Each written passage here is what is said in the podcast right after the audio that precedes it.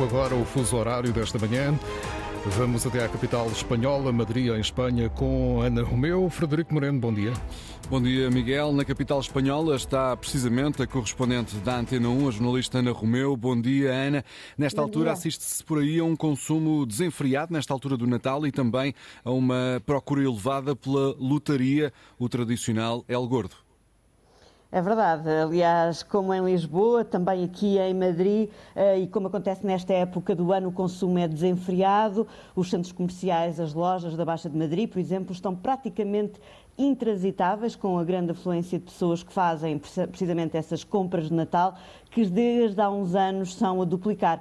Porque agora se recebem e se oferecem prendas na véspera ou no dia de Natal, mas também a 6 de janeiro, no dia de Reis. Aliás, as aulas só começam depois dessa data, na segunda-feira, dia 8 de janeiro. Muita gente, portanto, a consumir, eh, quer nas lojas e nos mercados natalícios, mas também em restaurantes e bares, já que os jantares de Natal das empresas cada vez mais famosos ainda não terminaram e continuam a animar a restauração. É previsível, estes são dados que pude apurar há pouco, que o comércio neste período do ano cresça de 5 a 10%. Mesmo durante este período da inflação.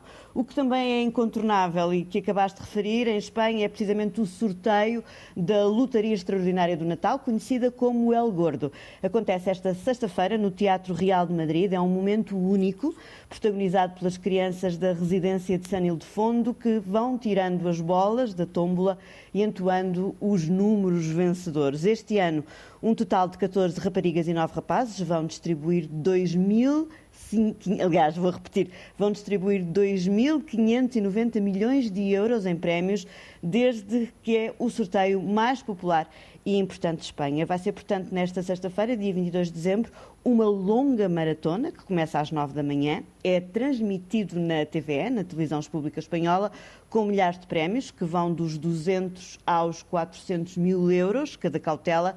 E se ganhar a série completa, o prémio ascende aos 4 milhões de euros.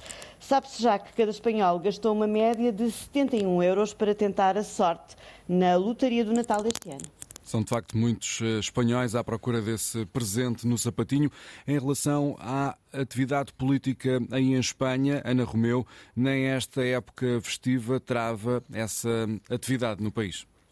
É verdade, a atividade política não para, os ânimos continuam muito exaltados aqui entre Pedro Sanches e, sobretudo, a oposição, o PP. eh, daqui a sensivelmente 40 minutos, Pedro Sanches comparece pela primeira vez no Parlamento, desde que foi investido presidente deste governo, a 17 de novembro. Será, como sempre, como disse, um momento muito tenso com a oposição, até porque Sanches não esteve presente no dia do debate e votação da lei da amnistia na semana passada.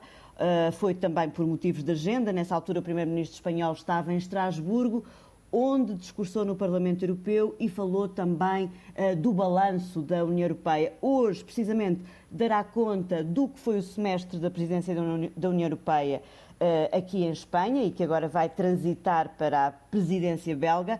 Vai partilhar também com os deputados muitos dos dossiês que ficaram em abertos, outros concluídos no último Conselho Europeu e vai falar também do conflito no Médio Oriente.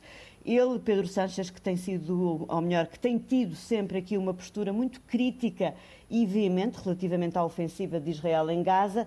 Aliás, nesta altura, a tensão com Tel Aviv permanece, uma vez que a embaixadora israelita ainda não regressou a Madrid. Obrigado, Ana Romeu, correspondente da Antena 1 em Madrid, capital espanhola, Miguel, onde é mais uma hora do que aqui em Portugal. Exatamente, são 8h26. Bom dia. Amanhã o fuso horário de regresso, num outro local.